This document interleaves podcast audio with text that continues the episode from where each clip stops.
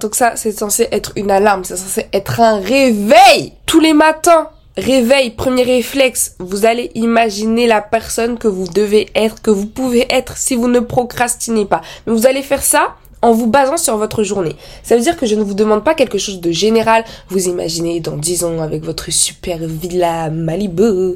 Pourquoi j'ai dit Malibu? Ça j'ai vraiment trop regardé Barbie derrière. Mais vraiment, vous allez imaginer selon votre journée. Alors personnellement, c'est quelque chose qui est facile à faire pour moi parce que je planifie mes journées la veille pour le lendemain. Donc, je sais exactement ce que je vais faire en me réveillant. Bon, du moins ce que je suis censée faire.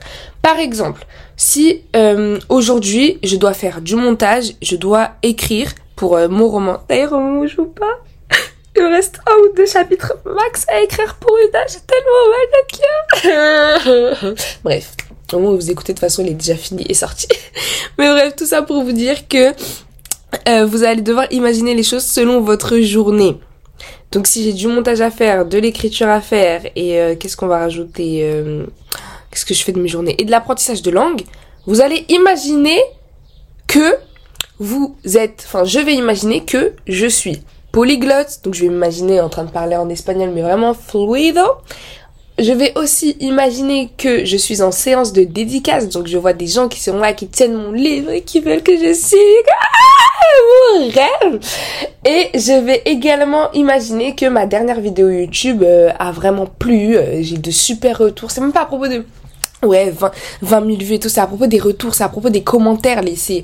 Parce que pour moi, ça a beaucoup plus d'importance qu'un chiffre, parce que des chiffres, on en voit partout, on sait tous compter. Mais un commentaire, quelqu'un qui prend la peine d'écrire tellement ça l'a marqué, c'est ça que je veux en fait. Donc s'il vous plaît, eh, j'ai tout fait, tout fait vibrer là. Mais bref, donc s'il vous plaît d'ailleurs, quand vous regardez mes vidéos, prenez le temps de laisser un commentaire si ça vous a plu, parce que pour moi, ça vaut largement plus que des likes ou des, des vues. Enfin bref. Donc, vous devez imaginer ça. Maintenant que c'est fait, Maintenant que c'est fait, imaginez que c'est l'échec total. Imaginez que vous procrastinez. Parce qu'on procrastiner. Bref, en vrai, on procrastine. Tous. Donc maintenant, vous allez tout simplement imaginer le scénario, on va dire, le plus probable. Parce que le, le plus simple à faire dans la journée, c'est procrastiner. En vrai, c'est céder à la tentation. Donc vous allez imaginer que vous procrastinez. C'est-à-dire que vous allez imaginer que votre vidéo, personne l'a aimé, personne n'a compris le but. Vous allez imaginer que vous êtes en salon dédicace à Paris, donc quand même une vie euh, assez facile d'accès, et que personne n'est venu parce que votre roman, il était nul. Oh là là, c'est dur psychologiquement. Mais vous allez aussi imaginer que vous êtes dans un autre pays et que vous n'arrivez pas à parler la langue, langue que vous êtes censé apprendre depuis plusieurs années, allez disons plusieurs mois pour être un peu plus réaliste. C'est ça que vous allez devoir imaginer. Cette vision, c'est la vision de terreur. Et c'est ce qu'on fait en, psychologie de vente. Je dévoile un petit secret parce que je suis sûrement utilisée. Donc je vous dévoile un petit secret. Ça s'appelle euh, la vision apocalyptique. Il y a sûrement d'autres noms, mais quand je l'ai apprise, ça s'appelait la vision apocalyptique. La personne qui me l'a enseigné. Et en gros, vous faites imaginer le pire scénario pour vendre un produit. C'est-à-dire que moi, si je vends... Euh, euh, si je vends, euh, qu'est-ce que je pourrais vendre? Si je vends à tout hasard, hasard de euh, un livre pour apprendre des langues, je donne des astuces, etc. Eh bien, je vais faire imaginer à la personne, genre dans mon, mon descriptif, euh, ma page de vente, je vais faire imaginer à la personne que elle est dans un autre pays et qu'elle n'arrive pas justement à communiquer ou qu'il y a des policiers qui vont vers elle pour lui poser des questions, des questions simples, mais que vu qu'elle elle comprend pas, elle se met à paniquer, ils interprètent mal, ils l'embarquent en garde à vue. Enfin, vous on va faire imaginer le pire scénario possible. Mais quand je dis cette technique, elle est mortelle. Vous savez que la personne qui l'avait utilisée, vous savez, elle avait dit quoi? Elle vendait une formation sur euh, la prise de poids. Et elle avait dit, euh, putain c'est horrible de dire ça, mais en gros elle avait dit, euh, oui euh, imagine que t'es avec ta femme dans le lit et que t'arrives même pas à, à non c'est pas céder, c'est combler, combler ses besoins, ouais c'est ça, Ouais, bref, que t'arrives même pas à combler ses besoins euh, euh, au lit, je vous fais pas un dessin. Mais bref, quand j'ai entendu ça, je me suis dit, oh, mais c'est horrible de faire imaginer ça à la personne. Mais d'un côté, est-ce que c'est pas tiré de quelque chose qui pourrait être réel, tu vois? Mais on imagine vraiment le pire scénario possible. Bref, vous allez devoir faire ça.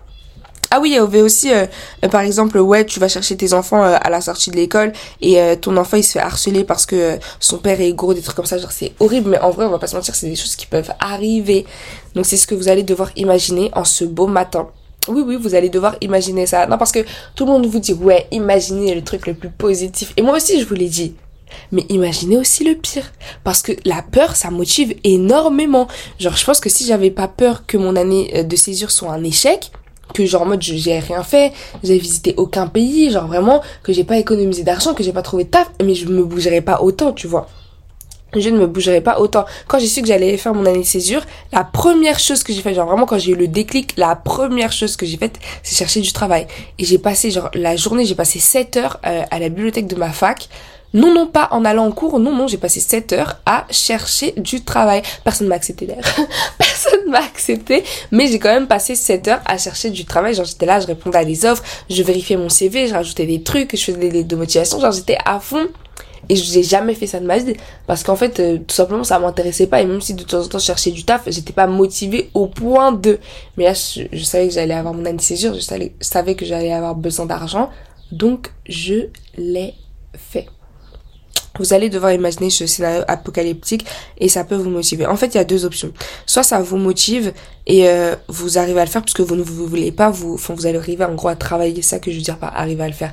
Vous arrivez à faire ce que vous avez à faire dans la journée parce que vous ne voulez pas vivre ce que vous avez imaginé le matin même soit ça vous fait tellement peur que euh, vous êtes figé devant votre cahier et que vous n'arrivez à rien faire. Donc je vous conseille vraiment de tester les deux. De toute façon, enfin ça dépend des gens, mais personnellement les deux me vont.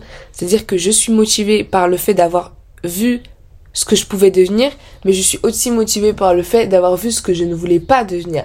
Genre il y en a aucun des deux qui me stresse à mort. Bon, j'avoue peut-être le fait de le fait de de pas savoir parler dans un pays et tout, j'avoue, ça me stresse un peu qu'on se moque de moi et tout, mais ça me stresse pas au point que je ne fasse rien. Ça me stresse au point que, genre, rien qu'en y pensant, je suis capable de passer 30 minutes de plus sur mes révisions, tu vois. Parce que je ne veux pas voir ça arriver.